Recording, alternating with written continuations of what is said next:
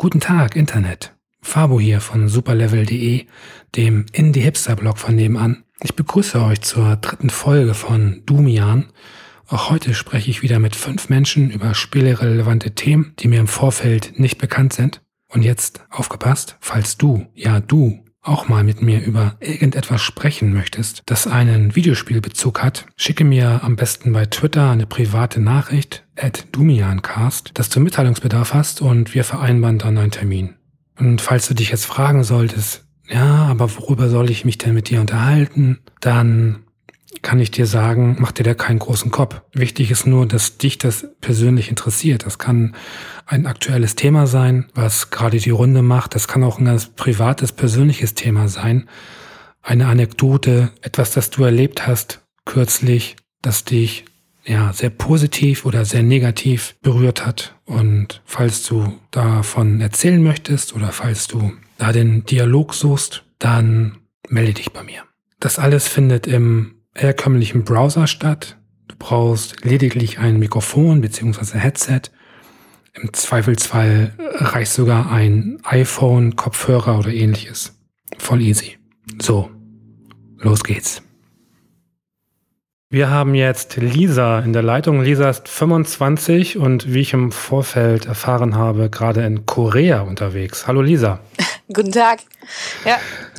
Erzähl mir von deinem Thema. Ja, wie du schon gesagt hast, ich verbringe gerade mein Auslandssemester hier in Korea und lebe jetzt seit anderthalb Monaten in Seoul und würde gerne halt über die das Gaming in äh, Korea reden und einfach vielleicht vielleicht mal einen kleinen wirklich subjektiven Blick, weil ich wie gesagt, ich bin jetzt seit anderthalb Monaten hier, so viel Zeit ist das jetzt noch nicht, aber einfach mal einen subjektiven Blick auf das, was hier in dem Bereich Gaming abgeht, weil es ist doch schon ein bisschen anders als in Europa. Das ist sehr cool, weil ich habe tatsächlich ähm, so überhaupt keine Vorstellung. Natürlich Korea, dann denke ich gerade äh, sehr spontan an, an E-Sports etc., aber ich habe keine Ahnung. Fang doch mal an zu erzählen. Ähm, ja, also was mir als allererstes aufgefallen ist, was auch super typisch ist für Korea, ist, dass halt vieles außerhalb der eigenen vier Wände stattfindet. Also die Leute verbringen wenig Zeit zu Hause, vor allem die Jüngeren, weil da einfach wenig Platz ist, wenig Privatsphäre. Vor allem Kinder und Jugendliche sind ja echt teilweise sehr unter Druck, was halt Schule angeht, auch nicht nur vom Schulsystem, sondern auch von den Eltern. Das heißt, sobald sie zu Hause sind, müssen sie eigentlich lernen. Ähm, ich habe da ein schönes Beispiel für ein, ich habe hier einen kennengelernt, der als Englischlehrer arbeitet für ein Nachhilfeprogramm ähm, für Grundschüler. Und er meinte halt, dass die Grundschüler um acht in die Schule kommen, bis 16 Uhr Schule haben und dann nochmal bis 19 Uhr oder bis 20 Uhr Nachhilfe und dann nach Hause gehen, um Hausaufgaben zu machen. Also die sind halt echt schon unter sehr, unter krassen Druck.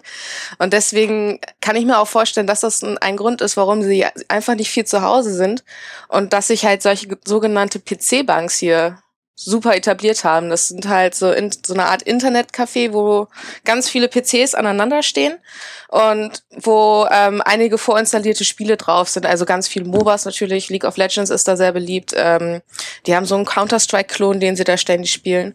Und für ziemlich wenig Geld kann man da halt in diesen kleinen ähm, PC-Bank sitzen. Also man bezahlt ungefähr 1500 Won pro Stunde. Das sind 1,20 Euro, 1,30 Euro.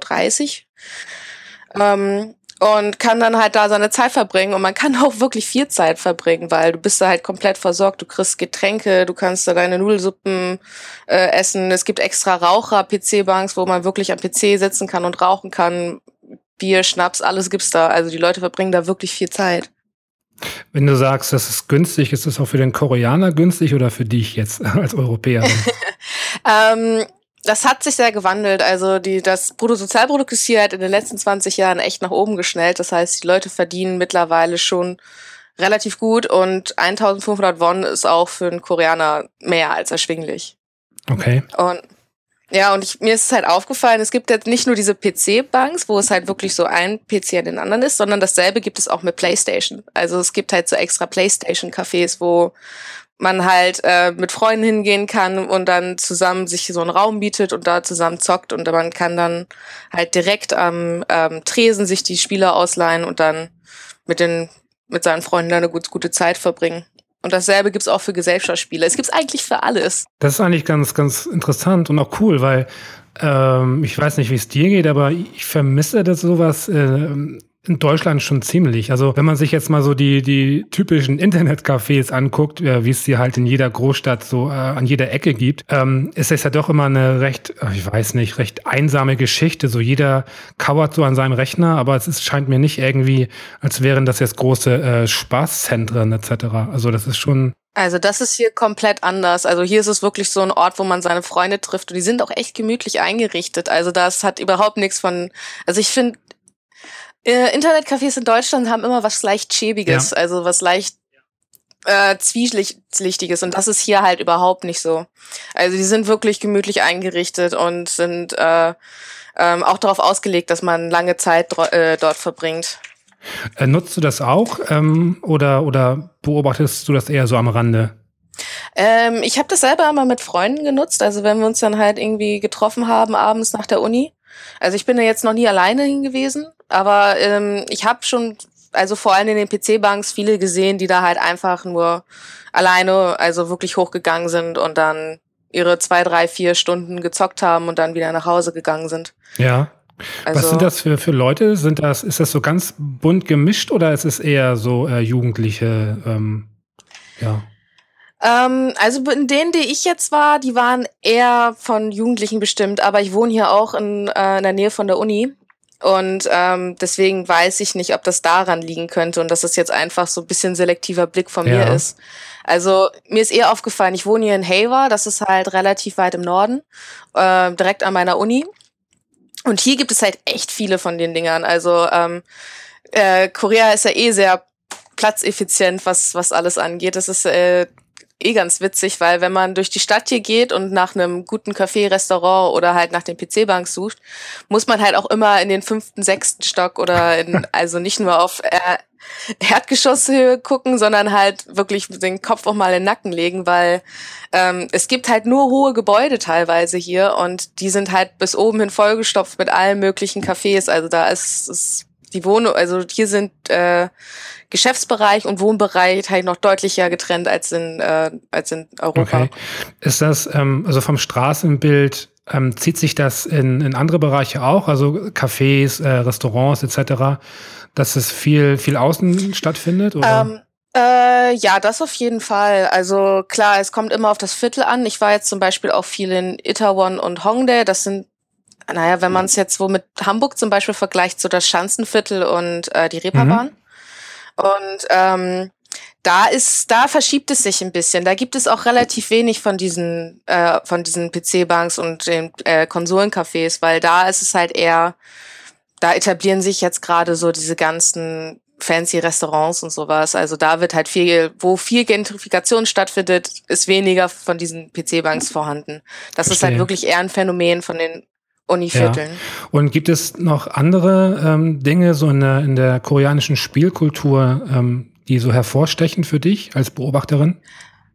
Äh, ja, was mir aufgefallen ist, hier gibt es noch ganz, ganz viele von den Arcade-Schuppen. Ah. Also wirklich von diesen äh, Arcade-Läden, wo man reingeht, wo man draußen diese Spielzeuggreif-Arm-Dinger sind, die einen das komplette Geld aus der Tasche ziehen und mit den ganzen Dan äh, Tanzmatten ah, und sehr gut Street Fighter, Tekken, alles. Ja. Also da, da wirft man halt 500 Won in sein, ähm, in den Automaten und dann kann man loslegen. Und dann halt über irgendwelche Tanzspiele. Es gibt so mit riesigen Trommeln, ähm, Beat'em Ups, es gibt diese großen Lightgun-Shooter. Also da ist wirklich alles vorhanden. Und da scheint es auch keine Altersgrenze zu geben. Weil ich glaube, daran sind die ja immer in Deutschland gescheitert, gescheitert dass es halt wenn dann nur ab 18 wäre. Ja, genau. Und ähm, das ist halt da überhaupt nicht. Also diesen Orten, wo man reingehen kann, habe ich jetzt noch nicht so mitgekriegt, dass, dass es eine Altersbegrenzung gibt. Allerdings weiß ich, dass es so eine Art Cinderella-Law bei Online-Spielen Was gibt. ist das denn? Das ist nämlich, dass ähm, du musst, wenn du dich online für, äh, für ein Online-Spiel registriert, kann, geht das nur mit deinem Personalausweis. Also du, man muss seine Identität nachweisen ah, und das okay. macht, das macht man halt, weil alle unter 16 Jahren dürfen zwischen 10 Uhr abends und 6 Uhr morgens nicht online okay, spielen. Okay, verstehe. Also da sind die auch noch ein bisschen strenger, was, das Regeln, äh, was die Regeln angeht, weil die wohl eine Zeit lang ein ziemlich großes Suchtproblem hatten oder immer noch haben. Ich äh, bin tatsächlich jetzt so rein rein politisch äh, überhaupt nicht informiert, inwiefern äh, das in Korea da jetzt abläuft. Ähm, Sind eigentlich so Dinge wie Zensur etc., ist das ein Thema? So genau kann ich dir das jetzt auch nicht sagen. Also ähm, Südkorea hat sich halt in den letzten, also nach dem Koreakrieg unglaublich dem Westen angepasst. Also hier ist halt alles sehr, sehr westlich. Ja. Deswegen, also ich kann es nicht hundertprozentig mit Sicherheit sagen, aber ich würde sagen, so eine richtige äh, Zensur gibt es nicht mehr. Also es wird wohl so auf ungefähr westlichem Niveau sein. Aber okay. wenn, dann ist es auch erst seit kurzem so, weil es ja vorher immer noch die ähm, Militärdiktaturen gab, wo sehr viel zensiert wurde. Also freies Internet, also Internet gibt's hier sowieso überall. Das ist auch sehr erstaunlich und sehr cool. Irgendwie in den U-Bahn gibt's freies Internet, wenn man ähm, jeder jeder Kaffeeladen hat und jede Bar hat irgendwie sein sein WLAN-Passwort mit auf die Karte geschrieben. Also wenn man hier nach WLAN sucht, wird man immer fündig. Und also das, wie ist es denn zum Beispiel jetzt äh, mit, mit Spielen, wenn man das jetzt mal darauf bezieht? Ähm, Gewalt, Sexualität, äh, gibt es da so ähm, Tabus, die man in Spielen in Korea nicht findet oder die halt zensiert werden? Ähm, weil es ist ja auch sehr unterschiedlich. Ne? In Deutschland ähm, kannst du halt, ähm, es halt oftmals an der Gewalt, in Amerika halt an, an Nacktheit etc. Und wie ist das in Korea? Ähm, gute Frage, weil genau kann ich es nicht sagen, aber was mir aufgefallen ist, dass hier sehr viel Wert darauf gelegt, gelegt wird, dass was niedlich ist. Also ähm, hier wird halt alles immer sehr bonbonmäßig verpackt. Also ich habe jetzt, also zum Beispiel in den U-Bahn hängen überall Werbung für irgendwelche Mobile Games und für Online-Spiele. Und ähm, ich bin noch mal zwischendurch so ein Handy-Gucker in der U-Bahn, was die Leute denn auf ihren Handys spielen. Und das sind größtenteils dann irgendwelche ähm, Bejeweled und Candy Crush Clones mit äh, den Kakao Talk Emoticons. Ich weiß nicht, ob du Kakao Talks kennst. Äh, das ist eine Art WhatsApp direkt aus Korea. Und die haben ganz, ganz ulkige Emoticons. Das eine ist zum Beispiel ein Pfirsich, der aussieht wie ein Hintern und ein Hund und eine Katze. Und bei denen ist halt vieles auf niedlich und Bonbon und quietschbunt getrimmt. Mhm. Ähm, ich habe jetzt mir, also wenn ich mir diese ganzen koreanischen Eigenproduktionen mal angeguckt habe, da war halt jetzt irgendwie nicht viel dabei, wo, wo es dann auffällig war, dass da besonders äh, drauf Wert gelegt wurde, ob da nicht Sexualität oder Gewalt drin ist. Ich kann jetzt nicht sagen, wie es mit den äh, westlichen Spielen ist, die dann hier rüberkommen, wie die zensiert werden oder wie die an den Markt angepasst werden. Okay. Weißt du denn, was sich in Korea besonders gut verkauft? Also abgesehen jetzt von diesen äh, Candy Crush Klonen etc. Ich glaube, momentan sind wirklich die Mobile Games hier auf dem großen Kommen, weil es halt wirklich auch alle spielen. Und halt auch nicht nur abgesehen von diesen ganzen Klons, was ich halt gesehen habe, sind ähm, es, ist, gibt halt viel Plakatwerbung für MOBAs und für so Strategiespiele, die man auf seinen Mobile, äh, auf seinen Mobile Devices spielen kann. Und ähm, wenn man mal ein bisschen in der, äh, in der U-Bahn links und rechts guckt, sieht man halt auch wirklich jeden irgendwas spielen. Und dann, das hängt, äh, das ist dann auch sehr, sehr altersunabhängig, weil dann hast du da deinen Mittel, deinen mit 40er im Anzug, der gerade scheinbar auf dem Heimweg, Heimweg ist, der dasselbe spielt wie der Schüler nebenan. Also Mobile Gaming scheint hier wirklich gerade richtig groß im Kommen zu sein, weil das Handy ist hier eh sehr zentral. Okay. Äh, was mich nochmal interessieren würde, in welchem Kontext steht jetzt dein, dein Studium äh, dazu? Also, ähm, also was, was genau, was studierst du jetzt eigentlich genau in Korea? Habe ich gar nicht gefragt. also hier in Korea studiere ich Journalism and Mass Communication.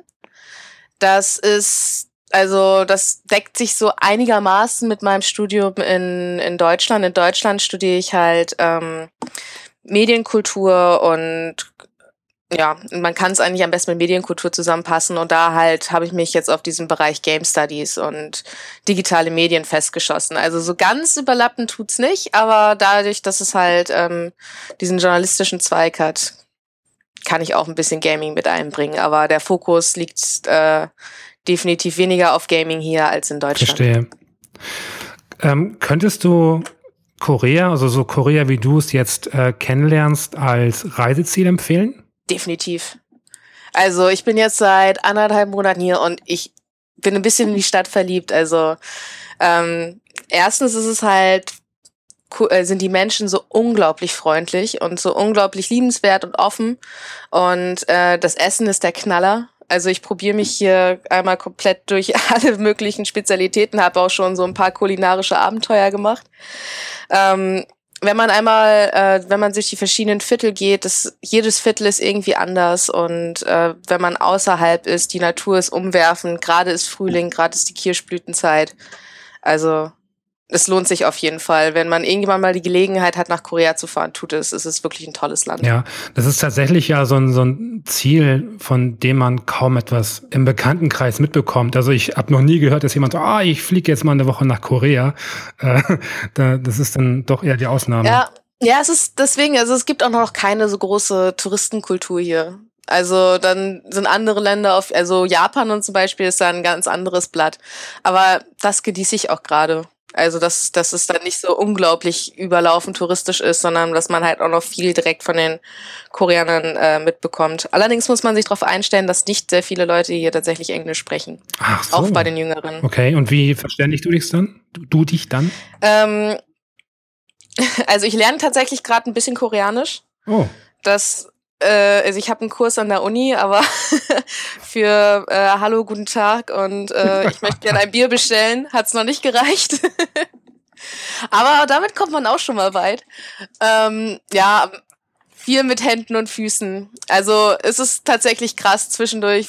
Da, äh, ist man überrascht, wie wenig Leute tatsächlich Englisch sprechen. Ich habe mich zum Beispiel einmal ähm, an meinem, das war mein zweiter Abend oder so, habe ich mich verlaufen und bin halt in die nächste Polizeistation gelaufen in der Hoffnung, dass sie mir irgendwie sagen können, wie ich nach Hause komme und keiner hat von da hat, hat Englisch gesprochen und dann hat man sich halt mit Händen und Füßen irgendwie verständigt, dass ich mein Handy aufladen kann. Und dann habe ich denen gezeigt auf der Karte, wo ich wohne und dann hat mich tatsächlich ein netter Polizist an die Hand genommen und hat mich nach Hause gebracht.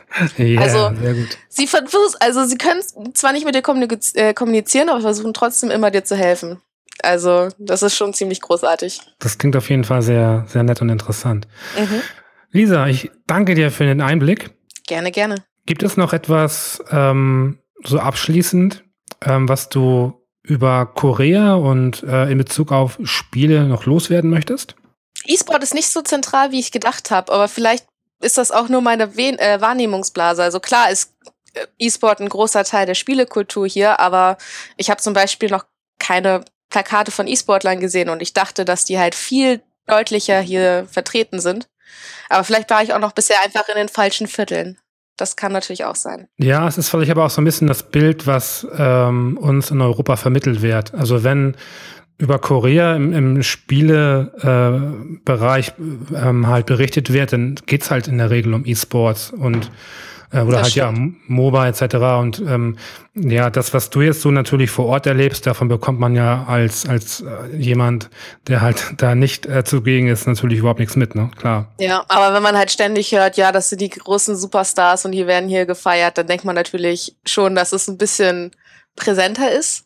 Also zum ja. Beispiel um K-Pop und um K-Drama komme ich überhaupt nicht rum. Damit wirst du halt hier überall erschlagen, auch wenn man sich darauf gar nicht irgendwie drauf konzentrieren will irgendwie läuft einem das ständig über die, äh, über die Pfoten. Aber ähm, ja, also ich war überrascht, dass es halt nicht so zentral ist, wie ja. ich selber vermutet habe. Aber vielleicht war das auch so mein kleiner, etwas äh, westlicher Tunnelblick, weil ich ja selber viel mit E-Sport auch immer gearbeitet habe in den letzten Jahren. Gut, dann vielen Dank und dir noch einen schönen Aufenthalt. Dankeschön. Okay, tschüss. Der nächste ist Dominik. Dominik ist 29. Hallo. Moin Fabo, hallo. Hey, erzähl mir, was hast du für ein tolles Thema? Also ich hoffe, dass es toll ist. ich hoffe auch. Also ich habe jetzt mal den bedeutungsschwangeren Titel. Ich werde es herausstellen, ob das auch zutrifft. Äh, Covadis Videospielkultur.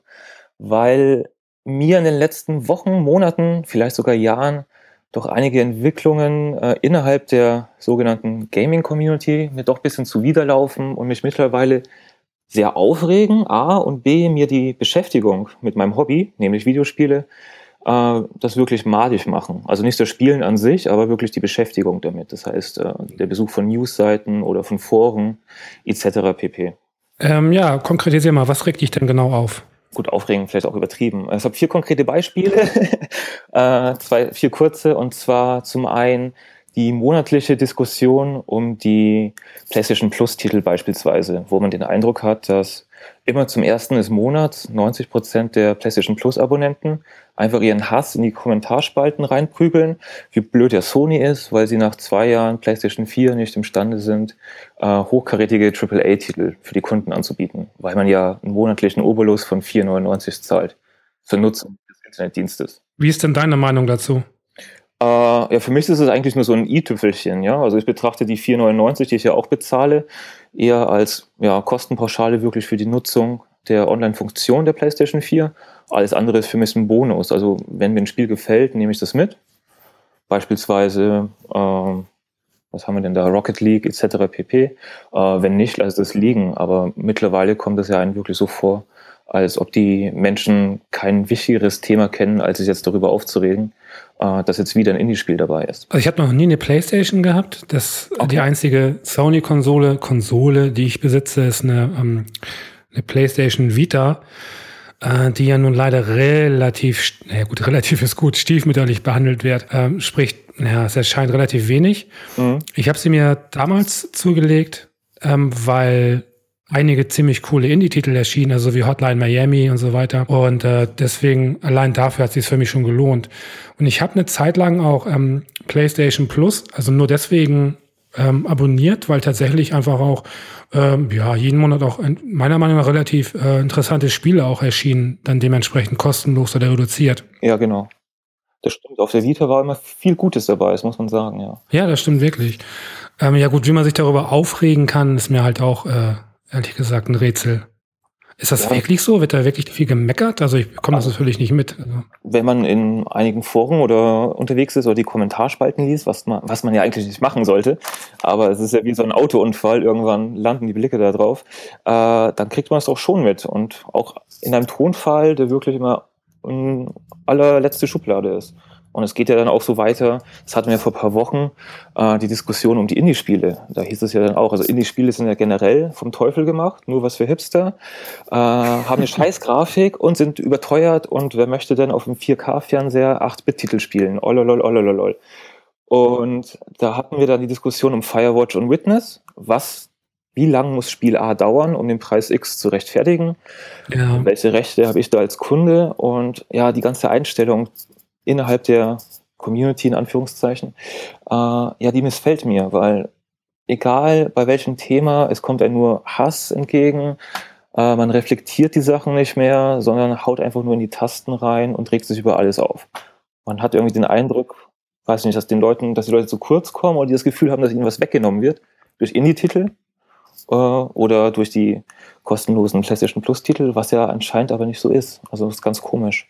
Naja, zumal irgendwie, da beschwert man sich ja über etwas, das einem ja überhaupt nicht schadet. Ja, eben. Also es, sind ja Dinge, die kann man ja einfach ignorieren oder man, ja. man, ja, muss sich ja überhaupt nicht damit beschäftigen. Dementsprechend, es ist ja nicht so, dass es irgendwie die, die Plattform schlechter machen würde in dem Sinne, sondern es erweitert sie ja. Ja, genau. Man, man hat nichts zu verlieren. Genauso wie vor paar Monaten äh, gab es die Diskussion um HD-Remakes. Äh, wer braucht die? Wozu braucht man die?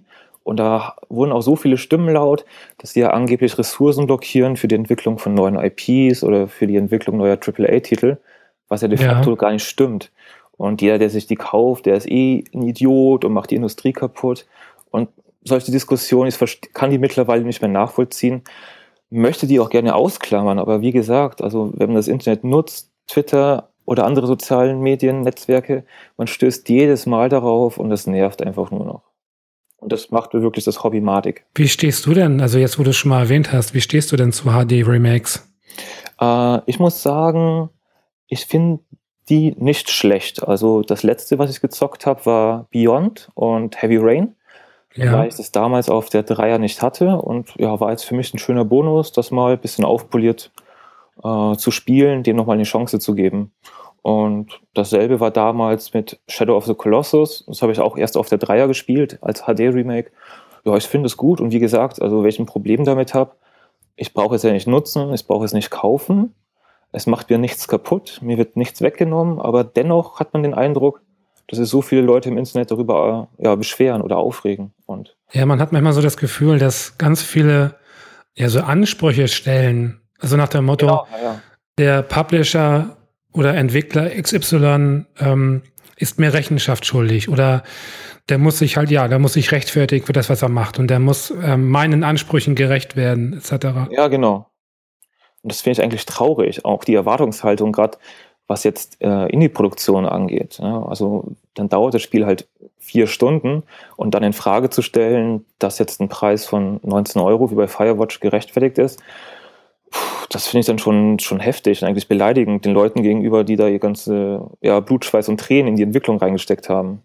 Ja, absolut. Ich habe das irgendwann vor einiger Zeit mal respektlos genannt, weil. Ja, es trifft es eigentlich ganz gut, ja. Weil man, ähm, weiß ich nicht. Also Leute stecken wirklich viel, viel Zeit und Herzblut in, in ihre Arbeit.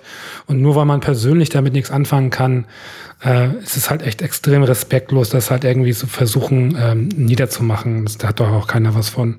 Und ich frage mich die ganze Zeit, äh, ist es wirklich so die vokale Minderheit, die jetzt einfach durch das Internet einfach extrem in den Mittelpunkt drückt? Oder habe ich doch eine ganz falsche Wahrnehmung und vielleicht ist das sogar ein größerer Teil innerhalb der Community, die genauso denkt, weil das ist ja kein singuläres Ereignis aus der Spiel äh, Videospielbranche, sondern ja fast überall so die Erwartungshaltung oder die, äh, ja, alles muss kostenlos sein, gerade was im Internet äh, dargeboten wird.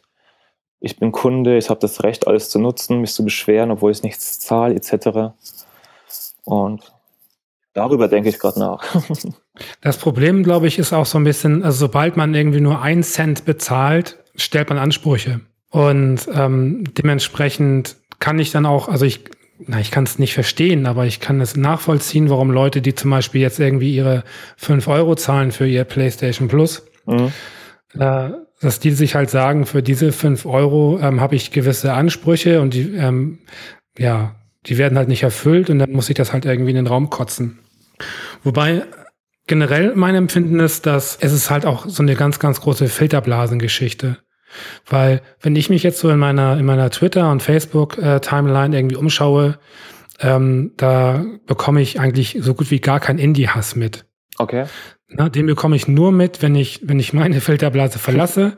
und ähm, ja, und wie du zum Beispiel sagst, wenn ich halt gewisse Kommentarbereiche aufsuche. Ja. Äh, was ich aber eh schon meistens meide, weil ich das Gefühl habe. Ja, man weiß ja, was einen erwartet. Das ist, äh, ja, man weiß, was, was einen erwartet. Ich glaube auch nicht, dass das schlimmer geworden ist, sondern ich glaube einfach, dass ähm, so Arschlöcher gab es schon immer. Die gab es auch schon vor 10 Jahren und vor 20 Jahren und vor 200 Jahren. Ja. Ähm, das Ding ist nur, dass natürlich durch die ganze Vernetzung und die Möglichkeiten, dass du natürlich mit, mit ein oder zwei Klicks mit Leuten in Kontakt treten kannst, äh, die du früher nie getroffen hättest, weil sie in komplett anderen Kreisen sich bewegen, in komplett anderen Offline-Blasen sich bewegten. Diese Grenzen gibt's ja nicht mehr und dementsprechend ist äh, man ganz, ganz schnell irgendwo in so ein Wespennest drin, ja. äh, wo man dann denkt, ach Gott, wo bin ich hier denn hingeraten? Wobei das ja für die Masse der Leute ja auch Auswirkungen hat. Also Beispiel jetzt äh, Firewatch, wo ja wirklich angedroht wurde, man holt sich das Spiel bei Steam und tauscht es dann um oder gibt es wieder zurück. Äh, da hat sich ja auch der Entwickler gemeldet und äh, wenn es wirklich so weitergeht oder noch schlimmere Züge annimmt, dann, äh, ja, dann verschwindet wirklich was oder wird uns was weggenommen, nämlich gute, tolle Indie-Spiele, die auch Spaß machen, nur weil äh, Leute ja bewusst diesen Weg gehen äh, mit ihrer Einstellung. Ja, wobei jetzt konkret der Fall Firewatch hat sich, glaube ich, extrem gut verkauft. Ja, im Nachgang schon, ja. Ja, also die haben, die haben wirklich, glaube ich, in der ersten Woche oder so schon ihre, ähm, ihre Kosten drin gehabt. Und da gab es auch ein sehr, sehr ähm, positives ähm, Postmortem, ähm, wo sie halt so ein paar Zahlen genannt haben und auch ähm, meinten, dass sie jetzt wirklich auch die finanziellen Reserven hätten, einfach ähm, ein neues Spiel anzugehen, ohne halt irgendwie den Stress zu haben, den sie jetzt bei der Entwicklung hatten äh, aber Firewatch, wo sie halt wirklich ähm, ja, knausern mussten. Ne? Mhm. Ganz klar. Gibt es denn sonst noch Dinge, die dich nerven? Ähm, ja, äh, heute, tagesaktuell. Also für mich, äh, für den Rest wahrscheinlich nicht. nicht. Auf dem Weg zur Arbeit habe ich mir heute Inset Moin angehört, den Podcast. Buh. Uh, buh. Und äh, ja, das war der Brunch, der ist aber schon ein paar Wochen alt, glaube ich, gewesen. Äh, Thema ähm, Kulturkritik an Videospielen und damit verbunden natürlich die ganze Sexismus-Gender-Debatte, die auch wieder seit Jahren schon im Raum steht. Ja. Und äh, ja, das spielt quasi genau in dieselbe Richtung wie die anderen drei Beispiele. Ich habe irgendwie den Eindruck, die Leute diskutieren auf einem Niveau, das wirklich bodenlos ist, äh, beleidigen sich gegenseitig und äh, ich habe den Eindruck, äh, ja, dass die irgendwie alle Angst haben, dass denen was weggenommen wird. Jetzt auch gerade bei der Sexismus- oder Gender-Debatte. Ja. Äh, bei den Videospielen, beim Medium Videospiel ist es jetzt vielleicht neu, oder so neu auch nicht. Äh, andere Medien hatten die Debatte ja auch schon. Und ich finde halt äh, die Züge, gerade durch Gamergate etc. pp, die Umgangsform, es macht einfach keinen Spaß. Also man kann Außenstehenden solche Diskussionen gar nicht mehr näher bringen, weil es einfach nur noch peinlich ist. Und selber möchte man sich da am liebsten auch raushalten, weil man wird auf Twitter beschimpft oder sonst wo. Und ich finde es halt sehr schade, dass gerade in dem Bereich äh, der Videospiele, wo sich die Community oder die Leute, die ja wirklich äh, davon leben, mitarbeiten, äh, sich sehr fortschrittlich und progressiv einordnen, dann immer zu so einer schwachen Diskussionskultur äh, fähig sind. Das finde ich immer recht schade. Und ja, das sind so Gedanken, die ich mir heute gemacht habe und ja. die regen mich doch sehr auf. ja, ich habe den, den Podcast auch gehört. Ich weiß nicht, wie alt mag der sein? Zwei Wochen oder so? Zwei, ja, Anfang April kann er, glaube ich, raus. Ja, und ähm, ah, ich habe mich auch so ein bisschen davor gescheut am Anfang, weil ich dachte, oh Gott, das ist ein heikles Thema. Und dann äh, die Gäste haben ja auch was gesagt und dann war schon relativ klar, dass die halt ähm, im Grunde genommen, dass jeder so sein, sein Lager vertreten wird. Und ich glaube, das ist generell so ein Thema. Ähm, es ist relativ egal, wo und in welcher Form diskutiert wird. Es geht immer nur darum, zu versuchen, den anderen zu überzeugen. Und das wird halt nicht funktionieren. Ja. So, weil da treffen zwei Lager aufeinander. Und äh, jedes Lager geht von, von der Meinung aus einfach, dass das, was ich empfinde zu dem Thema, ist das Richtige. Und die Person, die mir halt gegenübersteht, die hat einfach, die durchdenkt das nicht richtig. Die hat einfach einen Denkfehler und ich muss versuchen, die zu überzeugen. Und das wird halt nicht passieren. So. Und dementsprechend, der, der Podcast hat auch, glaube ich, ungewöhnlich viele Kommentare. Ja, das stimmt. Ich glaube, 200, 250 Stück oder so. Das ist wirklich für Insat 9 sehr, sehr viel. Und ähm, und ich habe es aber auch betrachtet hin und wieder. Ich habe es dann nochmal äh, überflogen und es war so ein bisschen wie so ein Autounfall. Ne? Also du ja. guckst es dir an und überall hast du Blut und Leichenteile gesehen äh, und dachtest dir, heilige Scheiße. Ähm, also da möchtest du jetzt nicht drin stecken und ähm, ja. sehr, sehr unangenehm auf jeden Fall. Ja, und man wird halt wirklich alltäglich damit konfrontiert, gut abseits der eigenen Twitter-Blase. Aber äh, wenn man sich dann wirklich auf weiß ich nicht, auf, auf Newsseiten dann umschaut, dann kommen die Debatten immer wieder auf und das ist halt einfach mühselig und das ist alles. Ja. macht das schöne Hobby an sich eigentlich kaputt und ich kann auch, wie gesagt, jetzt äh, sei es bei der Erwartungshaltung von der Länge der Videospiele bis hin jetzt zur Kulturkritik, bestimmte Meinungen gar nicht mehr objektiv nachvollziehen und da geht es, glaube ich, einfach nur noch darum, seine Meinung kundzutun und am Ende Recht zu behalten. Und ja, das finde ich halt sehr schade. Ist das denn so, dass du diese ganzen Diskussionen, nenne ich es mal, sie als Zaungast äh, stillschweigend beobachtest oder auch ignorierst oder bist du jemand, der dann mitmischt? Mm, mittlerweile nur noch als Zaungast, beschämender Zaungast. Äh, ich hatte auch mal eine Phase, wo ich dachte, ich klicke mich da jetzt ein, aber das ist verlorene Liebesmühe. Also die Energie, die man da aufwendet, äh, durch zig Foreneinträge versucht, irgendwelche Leute äh, ja, argumentativ zu überzeugen oder eine halbwegs normale Debatte äh, äh, ja, zu starten, äh, das ist es mir mittlerweile nicht mehr wert. Also die, das ist teilweise so verhärtet und auch die Diskussionskultur ist halt nicht so dass meine. Ich brauche da nicht irgendwie zwei Sätze schreiben und dann mich von 30 Leuten beleidigen zu lassen. Da sage ich dann, nee, da ist mir das Leben dann doch zu kurz, um meine Energie da zu verschwenden. Ja, das stimmt. Das ist auch mein Empfinden im Endeffekt. Ich merke aber auch, dass ich ähm, auf, auf Kanälen wie jetzt Twitter auch deutlich ruhiger geworden bin, wenn es darum geht, ähm, sowas zu kommentieren. Mhm. Weil äh, das zieht so einen Rattenschwanz nach sich. Also man, man kommentiert was und plötzlich hat man dann irgendwie 20 Leute, die auf einen eindreschen. Und einerseits sage ich mir, es ist mir halt wichtig, dass ich meine Meinung äußere und das auch ähm, ja ungeschönt. Ähm, andererseits ist es dann auch immer so ein Kraftakt, das, was dann darauf folgt. Und dann fragt man sich irgendwann auch, ja, lohnt sich das überhaupt? Also ja. halte ich jetzt meine Fresse, ignoriere den ganzen Scheiß einfach ähm, und äh, mute halt irgendwie wieder ein weiteres Hashtag ja. äh, bei Twitter ähm, und und äh, ja und und mach meine meine Filterblase halt irgendwie immer kleiner immer kleiner genau ähm, oder oder ähm, mache ich es nicht. Und im Endeffekt tendiere ich inzwischen auch dazu, äh, Leute zu ignorieren und Leute zu blocken. Ähm, ja. Eine Sache, die ich ganz, ganz lange nicht machen wollte, weil für mich ist so, also jemanden zu blocken oder zu ignorieren, ist immer so ein bisschen auch aufgeben. Ja, das stimmt. Und das mache ich eigentlich relativ ungern. Aber dadurch, dass es alles so schnelllebig geworden ist ähm, und auch durch so eine ja, Pseudo-Anonymität äh, auch so, so Aggressionen sehr schnell hochfahren, ja. ähm, habe ich einfach auch das Gefühl, dass der, die ganze Kraft, die man dafür aufwendet, das, das, das lohnt sich nicht. Ja. Wobei jetzt Pseudo-Anonymität auf Facebook schreiben auch sehr viele Leute unter Klarnamen, einfach einen riesigen Bullshit. Äh, sei es jetzt zum Thema Videospiele oder was anderes. Aber die Sache mit dem Muten und Blocken kann ich absolut nachvollziehen. Also ich wollte das früher auch nicht machen. Mittlerweile auf Twitter und Facebook vergeht, glaube ich, kaum eine Woche, wo ich nicht jemanden blockiere oder aus der Freundesliste lösche. Äh, ist schon traurig, ja. Ja, das stimmt. Dominik, wir sind jetzt bei 17 Minuten und ähm, ich werde dich jetzt leider aus meiner Freundesliste löschen oh und äh, blocken und muten müssen. Oh Gott, okay.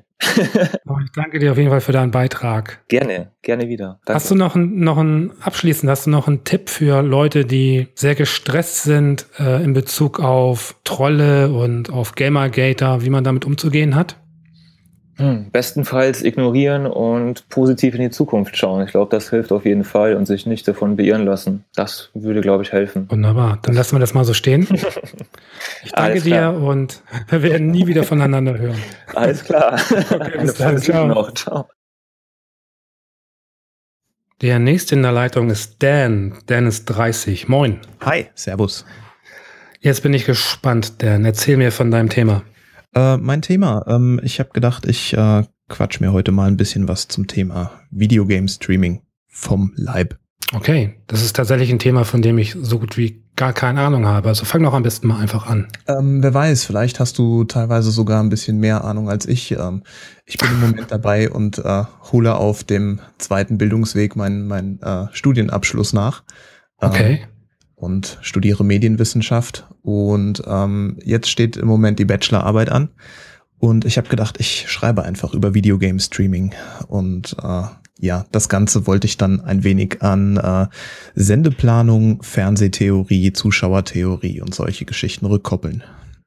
Okay, und äh, kannst du jetzt thematisch ein bisschen einsteigen in das, äh, in diese Arbeit, die du gerade schreibst? Ähm, also es geht erstmal darum, ähm, zu schauen und zu definieren, was ist eigentlich Videogame Streaming, was macht Videogame Streaming aus, was sind äh, Voraussetzungen dafür, was, was braucht man, was, was muss man machen, was äh, sollte man im besten Fall für, für Know-how mitbringen. Ähm, man kann das natürlich auch alles ein bisschen unbedarfter angehen, aber ich gehe eben dann in der Bachelorarbeit von, äh, von einem Profi aus, der der alles weiß, alles hat, alles kann und äh, entsprechend einen Stream aufziehen möchte. Okay. Was unterscheidet denn den, den Profi-Streamer vom Hobby-Streamer? Es gibt eigentlich gar nicht so viele Unterschiede, ähm, zumal man vom Hobby-Streamer zum Profi-Streamer meiner Meinung nach durchaus reinwachsen kann, also in diese, in diese Rolle reinkommen kann. Ähm, ich glaube, den, der, der, der wichtigste Unterschied äh, vom zwischen äh, Hobby und Profi-Streamer ist ganz einfach die äh, der Antrieb, das wirklich zu professionalisieren und äh, sich entsprechend dann auch äh, ja schon fast geschäftsartige Strukturen anzueignen in dem, was man tut. Ja, ähm, meine Erfahrung ist in dem Bereich, also im Bereich Spiele generell, sobald eine gewisse hm, Professionalisierung stattfindet, geht so ein bisschen noch der Spaß flöten. Bist du, würdest du dich als Profi bezeichnen? Nein, auf gar keinen Fall. Auf gar keinen Fall. Okay. Also ähm, wenn ich einen Stream anwerfe, dann sollte die Laune auch gut sein, dann sollte ich Bock drauf haben. Wenn das nicht der Fall ist, dann äh, ist es meine meine persönliche Meinung und auch mein, meine Erfahrung, äh, dass ich dann besser auslasse. Ansonsten wird, äh, wie heißt es so schön, äh, mit Salz durch die Gegend geworfen. Was, was macht denn ähm, den, den professionellen Streamer aus? Ähm, also abgesehen davon jetzt, dass er das ganze Strukturierte angeht, hat das auch äh, ja, inhaltliche Auswirkungen? Ähm, doch, ich würde schon sagen. Also ähm, man sieht oftmals, dass äh, große Streamer, Profi-Streamer, wie es jetzt so umgangssprachlich heißt, äh, oftmals auch Produkte im Stream vorstellen, dass äh, oftmals ein Sponsoring stattfindet, äh, dass sie teilweise gecoacht werden oder so, solche Geschichten. Und oftmals wird das auch im, im kleineren Bereich unter den, den Hobby-Streamern schon eben versucht, mit, mit Partnerprogrammen, mit Affiliates von zum Beispiel irgendwelchen Keyshops oder so irgendwas. Ne? Das ist dann meistens der erste Einstieg in, in diese Richtung. Ob das dann weiterführend und zielführend ist, ist die andere Frage. Aber ähm, ja, es wird auch im kleineren Bereich schon daran gesetzt. Ich habe so ein bisschen das Gefühl, ähm, dass sowas aber auch die Szene kaputt machen kann. Also das, man kennt es ja von YouTube, ne? Also je erfolgreicher die Menschen werden und ähm, ja, je professionalisierter die Menschen an ihre äh, Formate rangehen, desto unsicherer bin ich mir eigentlich, inwiefern ist das wirklich jetzt noch authent äh, authentisch, so was sie da bringen. Mhm. Und inwiefern ist es einfach jetzt nur, naja, ein Zusammengeklicke von Faktoren, die dafür sorgen, dass ich halt eine möglichst große Zielgruppe erreiche. Ja, ja. Ähm, geht mir teilweise genauso und ähm, ich wage mich mal jetzt ganz weit aus dem Fenster. Ich, ich lehne mich nicht nur raus, ich hänge mich quasi an den Füßen aus dem Fenster. Ähm, dass es wirklich mittlerweile unter den großen Profis wirklich nur noch wenige gibt, die, äh, die so bei ihrer anfänglichen Authentizität geblieben sind. Okay, ähm, ich kenne mich da nicht aus. Kannst du zwei, drei nennen, ähm, also wie die heißen und was die machen und ähm, wodurch die hervorstechen? Puh, ähm, wird schon ein bisschen schwierig. Ich muss ganz ehrlich sagen, dass ich äh, eher selten große Streams verfolge, ganz einfach, weil mir das, das, äh, das Ganze drumherum manchmal einfach zu viel ist. Ne? Ähm, das wird auch noch ein Thema in meiner Bachelorarbeit sein, dass ich dann auch auf, auf die soziale Interaktion gerade in Chats und solchen Geschichten eingehen möchte. Ähm, das macht teilweise den Livestream einerseits aus, andererseits äh, macht ihn aber auch wieder kaputt. Ne? Ähm, man sieht oft, dass äh, solche Chats teilweise zum lebendig, zur lebendig gewordenen Kommentarsektion geworden sind, ne? Und die, die Scheiße durch die Gegend fliegt. Und ähm, deswegen scheue ich es eigentlich bei, bei den ganz Großen reinzuschauen. Ähm, es gibt aber auf Twitch so, so ein paar, die haben jetzt ein paar tausend Follower und haben dann im, im Schnitt so zwischen zwei und 800 Zuschauern oder sowas. Da macht es dann einfach Spaß, ne? Man, man hat auch wirklich noch eine Interaktion mit den Streamern, ne? Ähm, das ist eben einer der wichtigsten Faktoren beim Livestream im Unterschied zu YouTube, dass äh, Streamer eben auch noch mit dem Publikum interagieren können, nicht nur über eine Kommentarfunktion. Ja. Warum streamst du? Warum stream ich? Ähm, gute Frage. Vielleicht, ja, es ist schwierig. Es sind eigentlich mehrere Faktoren. Also einerseits, weil ich Spaß am Spiel habe, andererseits, weil ich gern mit anderen Leuten zusammenspiele und äh, dann kommt halt der dritte Punkt dazu. Äh, wir haben teilweise so viel Spaß. Ähm, ich persönlich finde es cool, andere Leute noch dann daran teilhaben zu lassen und äh, quasi so eine kleinen, einen kleinen Social Hub aufzubauen.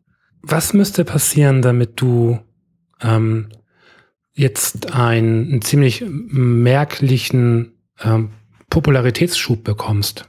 Was müsstest du dann machen oder was müsste passieren? Also kannst du das steuern im Endeffekt?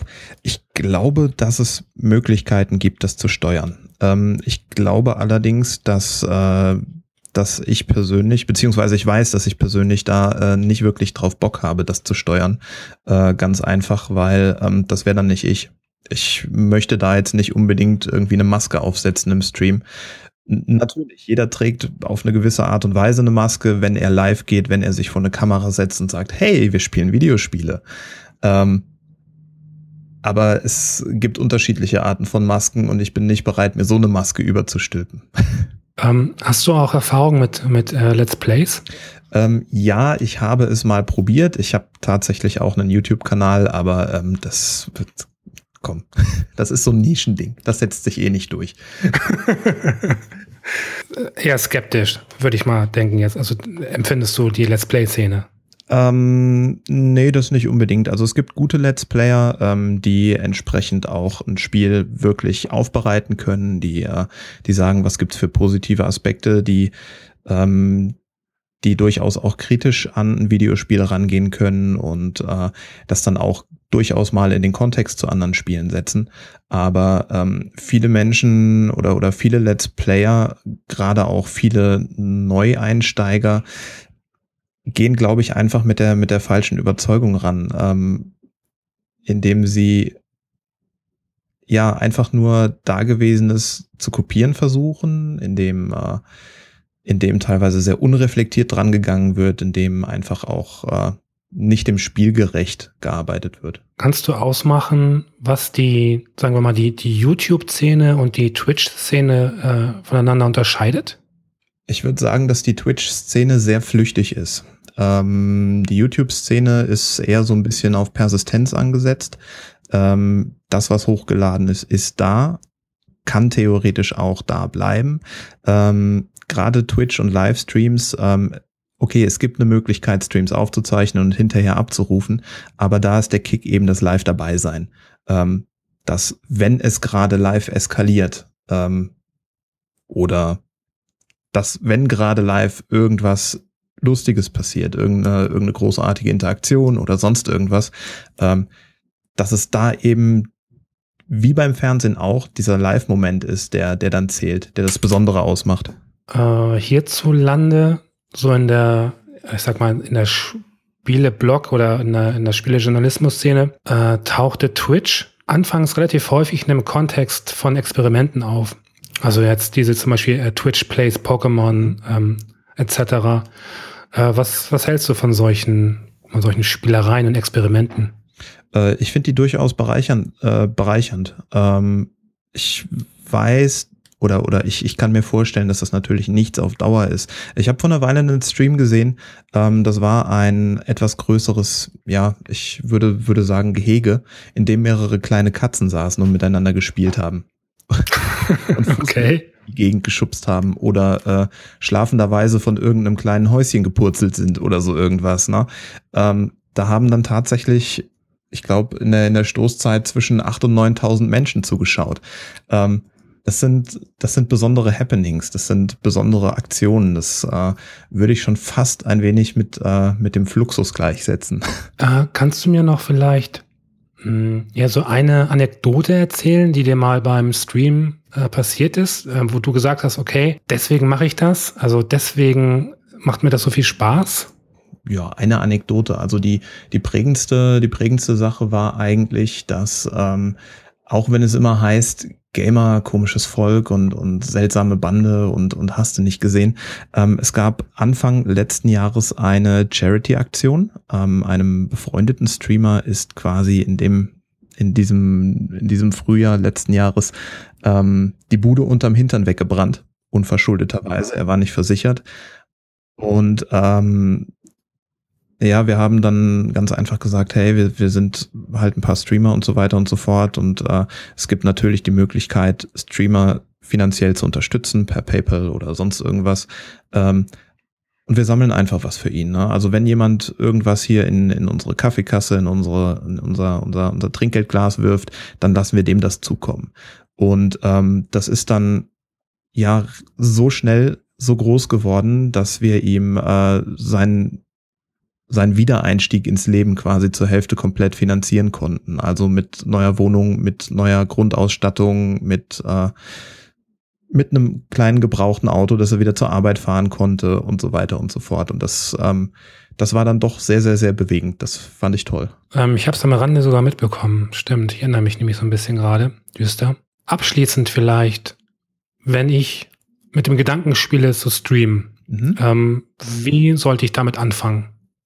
Also was brauche ich an Equipment? Äh, wie, wo melde ich mich an und was sollte ich vielleicht so beachten? So, so drei, vier Tipps vielleicht von jemandem, der das schon ein bisschen länger macht.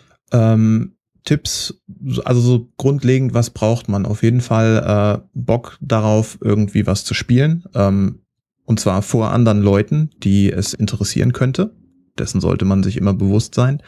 Ähm, und dann kommt es halt ganz drauf an, auf welcher Plattform du spielen möchtest, ob du auf Konsole spielst, ob du auf PC spielst. Das sollte natürlich gegeben sein. Eine Leitung mit entsprechendem Upload, ähm, weil wenn der Upload stockt, dann äh, bringt es auch nichts, dein, dein Signal irgendwo in den Äther zu jagen. Ja. Ähm, und ansonsten schau dich um, schau dich um. Es gibt verschiedene Streaming-Plattformen, es gibt Twitch, Hitbox, Beam, wie sie alle heißen. Ähm, da, wo du dich am wohlsten fühlst. Wenn du sagst, das hier ist eine Plattform, hier kann ich mir vorstellen zu streamen, weil die Bedienung oder, oder die Oberfläche ganz bequem ist oder ähm, weil da vielleicht auch schon Leute streamen, die ich kenne und äh, die mich dabei vielleicht unterstützen können. Ähm, warum nicht? Was hält einen davon ab? So bin ich damals zum Streamen gekommen. Sehr schön.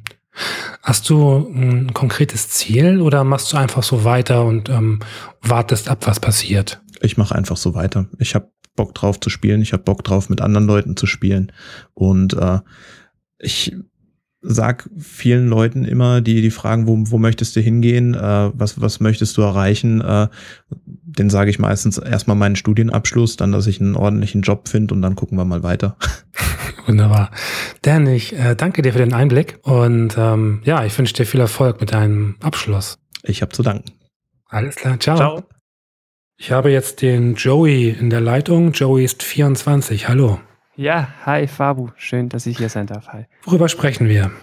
Ich habe mir ein Thema ausgesucht, das so letzthin die Runde gemacht hat und auch so die Gemüter so ein bisschen spaltet. Du hast sicher davon gehört, PS4 soll möglicherweise ein neues Modell bekommen, 4K, 4,5 oder Neo sind da mögliche Namen. Vielleicht ganz vorneweg mal die Frage an dich. Glaubst du dran, dass Sony den Schritt wagt und jetzt so ein Zwischenmodell raushaut? Ich bin inzwischen fest davon überzeugt, dass sie es tun. Tatsächlich, weil ich die, äh, die Vorteile, die es bieten würde, gerade in Bezug auf äh, ähm, PlayStation äh, VR und, ähm, und 4K etc., dass ich mir schon vorstellen kann, dass äh, die jetzt ähm, noch ein bisschen besser mitspielen wollen, technisch gesehen. Ja, ja. ja. Das habe ich mir auch äh, überlegt. Also ich muss mich auch zu der Fraktion zählen, die sowas begrüßen würde. Das sind ja nicht alle äh, dieser Meinung. Aber gerade du hast erwähnt, da Virtual Reality, da kann ich echt Vorteile sehen. Ich bin ja sonst nicht der, der sagt, Spiele müssen hier unbedingt die Bombe-Grafik haben und so weiter. Aber bei Virtual Reality will man halt einfach eine gute Auflösung und eine gute Framerate, weil sonst fühlt sich das einfach irgendwie nicht so hübsch an. Und da könnte da die zusätzliche äh, Power wirklich helfen dann äh, vielleicht, aber du kannst das auch so nachvollziehen, wenn jetzt da Leute beginnen sich zu beschweren, ja, jetzt teilen die die Community und wie laufen dann meine Spiele noch und absolut. Ähm, das Ding ist ja, was ich durchaus verstehen kann, warum die Leute sich aufregen ähm, und ich mich nicht aufrege, weil ich nämlich keine PlayStation habe, ähm, ist nämlich, dass ja eigentlich, als die Hardware auf den Markt kam, war sie ja eigentlich nicht High-End. Genau, ja. ja. Da sagt man sich natürlich, okay, warum haben sie zum Start der Konsole ähm, nicht einfach generell sie so fit gemacht, dass dieses Update gar nicht vonnöten wäre? Und dass Leute sich dann aufregen, ähm, nach so kurzer Zeit jetzt im Endeffekt auf ähm, Modell zu sitzen, ähm, was veraltet ist im Endeffekt, äh, dass das irgendwie die Leute zornig macht, kann ich total nachvollziehen. Ja. ja, ja. Ich habe da auch jetzt das ja, Glück oder in, in weiser Voraussicht oder weil ich es nicht gebraucht habe, habe ich mir noch keine PS4 geholt. Ich habe dann immer gesagt, so ja, ich hole mir dann das Slim-Modell. Ja. ja, wenn das kommt, aber jetzt für Leute wie mich ist das natürlich eine sehr hübsche Botschaft. Ich kann jetzt einfach mich zurücklehnen und abwarten und wenn dann die neuere kommt, hole ich mir einfach die. Äh, ich habe mir dann auch überlegt, also jetzt nicht äh, auf diese Ankündigung hin oder auf dieses Gerücht hin, schon früher, warum kommen denn bitte Next-Gen, in Anführungs- und Schlusszeichen, Geräte auf den Markt, die so schwach sind. Und ich denke, da ist es einfach halt der Preis. Ich meine, wann hat man schon das letzte Mal eine neue PlayStation zur Markteinführung für irgendwie 400 Euro bekommen? Für mich ist das Ganze ein absolutes ähm, Randproblem, da ich ähm, noch nie Konsolenspieler war. Ähm, also, okay, wenn wir jetzt ganz weit zurückgehen, ähm, Super Nintendo war wirklich das letzte, was ich hatte. Ich hatte nicht mal eine PlayStation 1. Ich bin im Endeffekt wirklich vom, äh, vom Commodore Amiga habe ich eine relativ lange Pause gemacht und bin dann direkt zum PC gewechselt.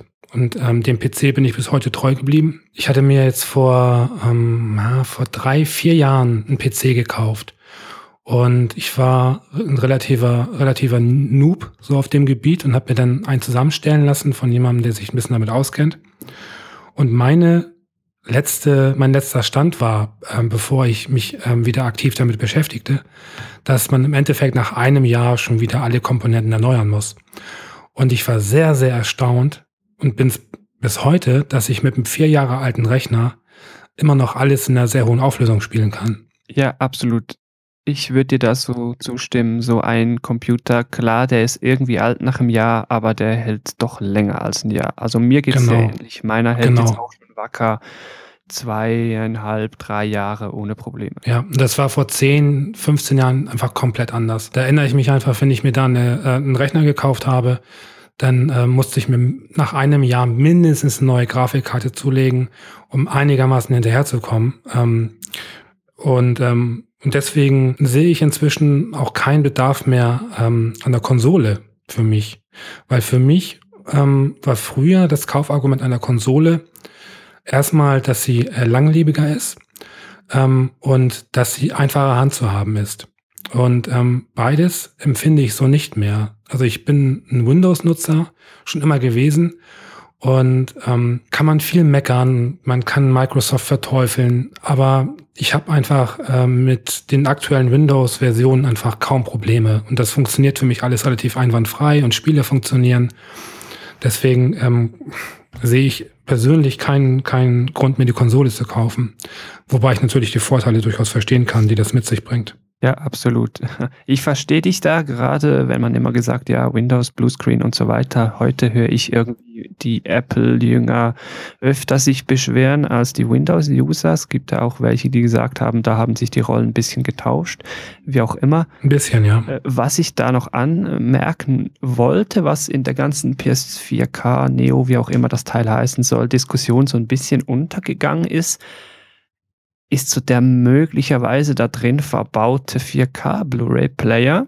Ähm, gibt ja so Stimmen, die sagen, ja, da kommt vielleicht so einer rein und das ist dann so unterm Tisch irgendwie äh, verschwunden. Und da habe ich mir überlegt, aber das könnte echt noch wichtig sein, weil wenn wir ein bisschen zurückdenken, wie viele PlayStation 2 Modelle haben quasi nur als DVD-Player gelebt, und dann später, wie viele PlayStation 3 Modelle haben quasi nur als Blu-ray-Player gelebt. Also kann ich es mir auch sehr, sehr gut vorstellen, dass die PS4 hier wieder ein kostengünstiger Ultra HD Blu-ray Player werden könnte. Ich weiß nicht, was, was kosten aktuelle Player in dem Bereich 400, 500 Euro? Ja, Problem ist, glaube ich, dass du Ultra HD Player heute fast nicht bekommst, geschweige denn die Filme dazu, das ist alles im Kommen. Und ja, klar, wenn du denn einen Player irgendwie findest, ich weiß gar nicht, irgendwie Panasonic oder so hat, glaube ich, gerade irgendwas auf dem Markt, dann ist der teuer. Man müsste jetzt kurz nachschauen, was sowas kostet. Ja, aber wie du schon meintest, ähm, egal ob jetzt ähm, eine PlayStation-Konsole und oder Nintendo-Konsole, falls sie das einbauen sollten, wäre es auf jeden Fall ein Kaufargument, ganz klar. Also ich habe jetzt gerade eine sehr nicht repräsentative Amazon-Recherche äh, gestartet und da ist man irgendwie bei 500 Euro. Also ja, genießt das mit Vorsicht, mit Sicherheit selber schnell googeln, dann wer es wirklich wissen will, aber es ist ja. sicher teuer. Hast du bei, bei Sony bzw. PlayStation so eine gewisse Markentreue? Äh, ich muss sagen, ich habe da, was das anbelangt, immer schon in verschiedenen Teams gespielt. Bei mir haben sich diese die Markentreue oder wie soll ich sagen, bei mir hat sich die Treue zu einem Hersteller eigentlich mit der Generation immer mal wieder abgelöst. Zuerst war da Nintendo, dann nächste Generation habe ich im PlayStation Lager gespielt, dann Generation drauf, das war dann die 360 habe ich dann bei Microsoft drüben getanzt und ab da an kam dann halt so die Zeit mit ja, Arbeiten, mehr Taschengeld und so weiter. Und von da an hatte ich dann mehr oder weniger immer alles zur Verfügung. Und da haben sich diese Probleme mir gar nicht gestellt. Ja, welche Konsole hole ich jetzt? Hole ich jetzt das Spiel für einen PC? Hole ich es für die Xbox? Was ja. auch immer. da war ich immer in der schönen Situation, dass ich äh, alles zur Auswahl hatte. Was ist denn in Bezug auf die Neo ähm, der, der aktuelle Stand jetzt von Seiten Sony? Gab es da jetzt eine Ansage oder noch gar nichts? Offiziell wüsste ich nichts, dass da irgendwie was äh, nach außen gedrungen wäre, jetzt so für den Konsumenten oder für die Presse. Man munkelt und halt mittlerweile schon von allen Seiten, ja, dann kann wirklich was dran sein, dass die Entwickler schon informiert wurden und jetzt mehr oder weniger Freude dran haben. Und wenn das wirklich so ist, ja, dann ist diese neue Konsole auf dem Weg. Weißt du, woher der, der Name Neo, woher der kommt oder ähm, aus welchem Lager der geleakt wurde? Aus welchem Lager wüsste ich nicht. Also das wird ja auch mit Sicherheit so ein Arbeitstitel sein. Ja, ich vermutlich. vermute nicht, dass das Gerät am Ende wirklich so heißt. Ja. Auch wenn es ein cooler Name wäre. Äh, vielleicht noch, weil ich gerade Entwickler angesprochen habe. Die Frage, ja, was tun wir jetzt mit neuen und alten Spielen, ist ja sehr wichtig. Also werden die neuen nur auf dem neuen Gerät laufen oder werden die irgendwie auch auf dem alten laufen, also auf der alten PS4 und dann nützt es ja irgendwie nichts und so weiter. Und was da so der aktuelle Stand ist, wenn man den Gerüchten glauben darf, ist ja, dass die neuen Spiele ab Oktober meines Wissens schon so einen Neo-Modus anbieten müssen. Das heißt, ich kaufe mir eigentlich das gleiche Spiel, mhm. lege ich das in eine alte PS4 rein, dann läuft das halt so mit mehr oder weniger toller Framerate, mehr oder weniger toller Grafik, so wie man das heute eben kennt, ja. lege ich das gleiche Spiel dann aber in eine neue PS4 rein, in so eine PS4 Neo, dann kann ich da einen Neo-Modus spielen und der bietet mir dann halt wohl größere Framerate, vielleicht hübschere Effekte, sowas. Was hältst du von dieser Lösung? Fände ich smart, weil so kann man dieser Spaltung der Community ein bisschen vorbeugen. Es kaufen immer noch alle das gleiche Spiel. Du hast dann einfach ja, ein bisschen mehr Vorteile mit der neuen Konsole, bleibst aber nicht außen vor, wenn du sie nicht hast. Ist natürlich die Frage, ähm, inwiefern das jetzt für die Entwickler komplizierter wird, ähm, darauf äh, einzugehen, ne? also auf beide Versionen. Ja, genau. Und deswegen hab's, ja, man sagt dann, dass sich deswegen die Entwickler nicht so ganz drüber freuen, weil sie diesen Neo-Modus beziehungsweise den Zwang, beides anzubieten auf äh, einer Disk, auf eine, in, innerhalb eines Spiels, ja, das mögen die halt wohl nicht so richtig. Da habe ich auch Verständnis für. Ich weiß nicht, ist das ein Verzweiflungsakt? Verzweiflungsakt. Ich weiß nicht, ob VR sie irgendwie dazu zwingt, weil es gibt ja jetzt schon VR-Demos auf der bisherigen Vierer und die laufen ja irgendwie, sind dann halt grafisch äh, eingeschränkt. Vielleicht wollen sie sich da mehr Möglichkeiten holen. Was ich mir noch überlegt habe bezüglich, was könnte denn die Motivation hinter sowas sein, ist sich halt einfach nochmal einen Schritt weiter, jetzt besonders einen Schritt weiter vor die Xbox One zu stellen. Weil wir haben es auch schon gesehen. Es gibt immer wieder so Diskussionen, so ja, auf der Xbox One läuft es halt nur mit 792p und auf der PS4 läuft es dann irgendwie mit 900 oder 1080 und die Diskussion scheint relevant zu sein. Und jetzt mit einem neueren, stärkeren Modell wäre Sony mit der PlayStation da natürlich klar führend. Ja, das stimmt.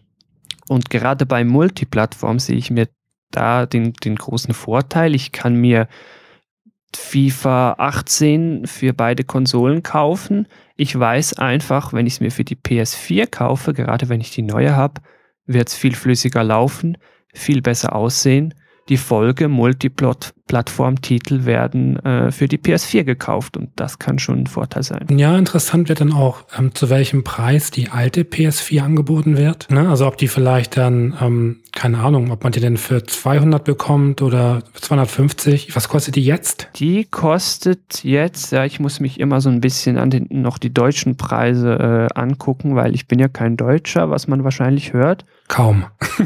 okay. Also ich kann schon, schon so sprechen, dass man das auch merkt. Sehr schön. Dass ich, dass ich kein Deutscher bin, aber das ist manchmal ein bisschen nervig. äh, die kostet aktuell so ungefähr etwas über 300 Euro. so ein absolut unspektakuläres PS4-Modell. Ich kann mir gut vorstellen, dass das dann ein bisschen nach unten kommt. Die PS4 Neo, klar, soll teurer wieder einsteigen, vielleicht so plus minus äh, beim Einstiegswert da, wo die PS4 mal angefangen hat, irgendwie 400 plus. Vielleicht wird ja dann auch für da später das alte Modell gar nicht mehr groß angeboten, also dass man das so ausfaden lässt, da die Produktionsbatches noch fertig machen Genau. lässt und dann nur noch die neue produziert. Kann ich mir auch gut vorstellen. Gut möglich, das stimmt. Was würdest du maximal ausgeben für die Neo? Ja, ich, weil ich halt schon sehr lange halt auf eine PS4 warte und jetzt wahrscheinlich noch ein bisschen länger, bis die dann wirklich jetzt da ist im Modell Neo, dann ja, kribbelt's mich ja schon jetzt so langsam unter den Nägeln. Ich habe ja auch schon PS4-Spiele hier im Regal, obwohl ich noch gar keine PS4 habe. Also da bin ich schon langsam ein bisschen im Zugzwang, bin entsprechend auch bereit, da ja, ich sag jetzt mal irgendwas unter 500 so. Solange da keine 5 davor steht, würde ich jetzt noch sagen, so ja, ja, komm, jetzt, jetzt musst du langsam. 4,99. Ja, Worst Case 4,99. Vielleicht 4,99 im Bundle, noch mit einem tollen Spiel, so da würde ich sagen, ja, komm jetzt. Man gönnt sich ja sonst nichts. Wunderbar. Ähm, ich persönlich hoffe, dass die Neo erscheint, einfach weil das auch wieder so ein bisschen die Konkurrenz erhöht und ähm, die Technik ein bisschen voranbringt. Dementsprechend ähm, tut es mir vielleicht so ein bisschen leid für die, für die Käufer und ich, man muss mal gucken, inwiefern Sony denen dann auch entgegenkommen würde. Ob sie dann vielleicht sagen, okay, ihr habt irgendwie ähm, die PS4 gekauft, jetzt bekommt ihr so und so viele Spiele irgendwie auf ihr, euer Konto geschoben oder so, keine Ahnung. Vielleicht versuchen die dann so ein bisschen die Wogen zu glätten. Ähm, aber ich denke mal, dass der Fortschritt an sich eine gute Sache ist, sollte, glaube ich, klar sein. Und ähm, dementsprechend, ich danke dir für das Thema. Ja, ich danke dir, dass ich hier sein durfte. Sehr gerne. Dir noch einen schönen Abend und man hört sich. Ja, Fabu, dir auch. Vielen Dank. Bis bald. Ciao. Ciao. Zu guter Letzt haben wir jetzt den Patrick in der Leitung. Patrick ist 28. Hallo. Hi. Worüber sprechen wir, Patrick? Wir sprechen über Achievements in Videospielen. Ah, sehr gut. Das ist eine Sache, die mir vollkommen am Arsch vorbei ist. Erzähl. Ja, und zwar, ähm, ja, mir eigentlich auch. Und ähm, eigentlich bin ich ja sogar so ein bisschen äh, negativ gestimmt zu. Denn ich habe immer öfter das Gefühl, dass Achievements ähm, einfach nachträglich noch reingesetzt werden, um die Spieldauer zu verlängern. Ja, ja. Damit man zum Beispiel, weiß ich nicht, bei, bei World of Warcraft oder was auch immer, wenn man halt das Endgame schon durch hat, damit man da halt irgendwie 100.000 Schweinebabys noch tötet, nur damit da steht, dass man 100.000 Schweinebabys getötet hat. Das äh, finde ich halt irgendwie nicht so cool und ja, es ist halt für mich irgendwie nicht so wirklich Mehrwert. Man spielt Okay. halt das Spiel dann einfach nur, damit da steht, hier, ich habe das so lange gespielt. Und es macht für mich so ein bisschen das Spiel an sich halt auch kaputt. Aber ähm, also du- wärst ja nicht dazu gezwungen, das zu machen. Ja, nicht wirklich, aber wenn man halt, ähm, ist halt generell mit diesen ganzen Statistikkrams immer. Man halt was spielt und sieht, okay, ich habe jetzt 97% vom Spiel geschafft und man hat eigentlich den letzten Boss gerade gelegt, dann denkt man, ja, okay, jetzt mache ich halt die letzten 3% auch noch. Obwohl das irgendwas, äh, vielleicht was mühseliges ist, worauf man eigentlich gar keinen Bock hat, aber der kleine Mann in seinem Kopf, der sagt dann doch, ha, aber ist ja noch nicht ganz fertig, ne? Du könntest Okay, ja. noch also tappst du, tappst du dann wirklich auch in die Falle. Ja, ich bin da leider sehr anfällig für. Ich finde das immer sehr interessant, wenn Leute erzählen, sie hätten jetzt 100 Prozent in dem Spiel. Ähm, ich habe das ganz schnell aufgegeben. Also Mhm. ganz besonders jetzt in Bezug auf äh, Steam. Ich hab, bin also kein Konsolenbenutzer, dementsprechend steht mir jetzt nur der PC zur Verfügung. Und ich weiß nicht, ich habe eh, glaube ich, nur 10 Prozent der Titel in meiner Bibliothek eh überhaupt schon mal angespielt. Hm. Und äh, ich bin auch eine Person, die die wenigsten Titel eh durchspielt. Und deswegen habe ich es ganz schnell aufgegeben, überhaupt auf Achievements zu achten, weil äh, wenn ich einmal damit anfange, dann besteht immerhin die Möglichkeit, dass ich das auch auf die 90 Prozent in meiner Bibliothek anwende, die ich noch un, äh, die noch unberührt sind. Und dann würde ich wahrscheinlich die nächsten drei Jahre permanent am Rechner sitzen. Wie handhabst du das denn? Ähm, also wenn du jetzt irgendwie ein Spiel spielst, reden wir jetzt von, von PC, Konsole oder? Mm, Also hauptsächlich ist es, glaube ich, mehr am PC. Also gerade bei Steam hat man ja die ganzen Achievements sowieso dann direkt auf der Startseite, wenn man das Spiel äh, in der Bibliothek anklickt. Ja, dann steht da irgendwie unten in der Mitte diese Box, äh, so und so viel von so und so viel Achievements. Und ähm, ich versuche immer nicht drauf zu achten und spiele dann erstmal einfach durch. Und äh, wenn das Spiel mir halt wirklich gut gefallen hat, dann ähm, gucke ich halt, was es noch zu tun gibt sozusagen. Und wenn es halt irgendwie sowas ist wie ähm, ähm, ja so ein Open World Game, da gibt's halt immer irgendwie was noch zu machen. Wenn man halt irgendwie dann denkt, okay, hier in dem Gebiet, habe ich noch nicht alles aufgedeckt und äh, da könnte ich vielleicht noch irgendeinen Dungeon machen oder sowas. Ähm, dann versuche ich das halt noch.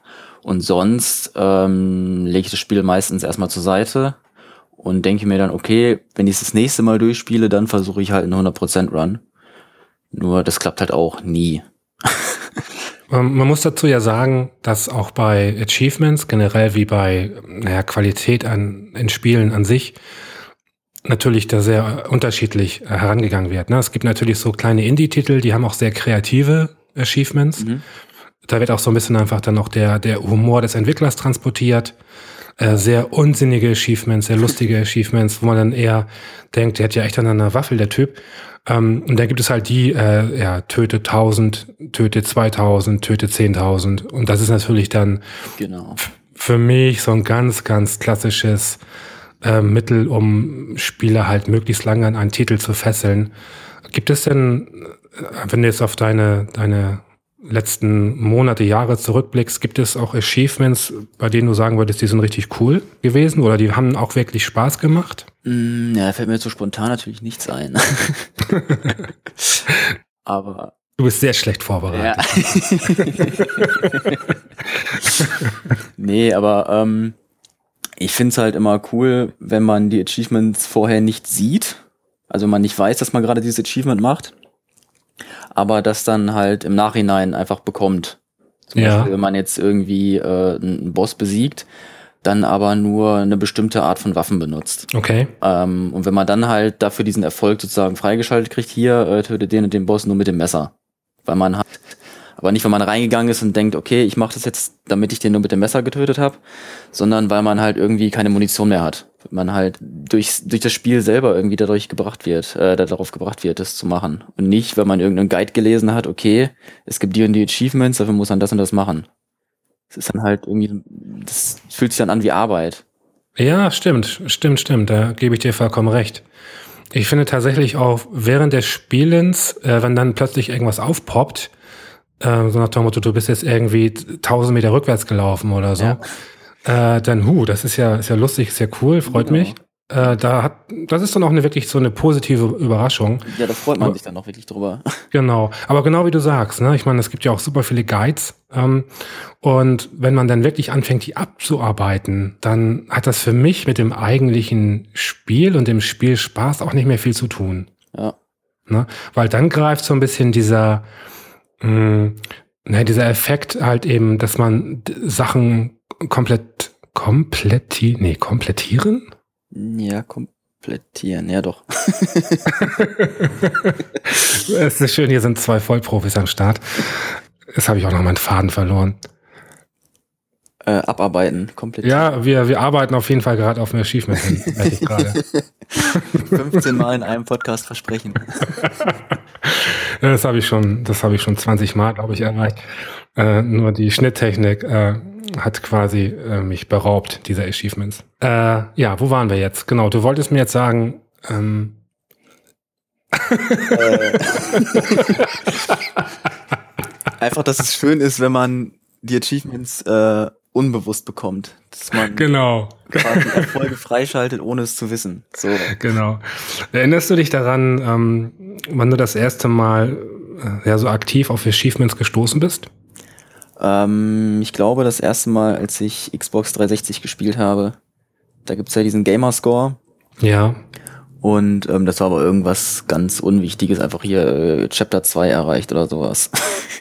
und, und solche Achievements zum Beispiel finde ich auch super dämlich. Also, dass man zum Beispiel bei den ganzen Telltale-Spielen ist das ja so, dass man da ein pro, pro, pro Episode für den Fortschritt, den man macht, äh, die Achievements kriegt, ohne halt eigentlich irgendwas wirklich zu tun. Also es ist dann, die heißen dann irgendwie äh, A New Way Out oder so.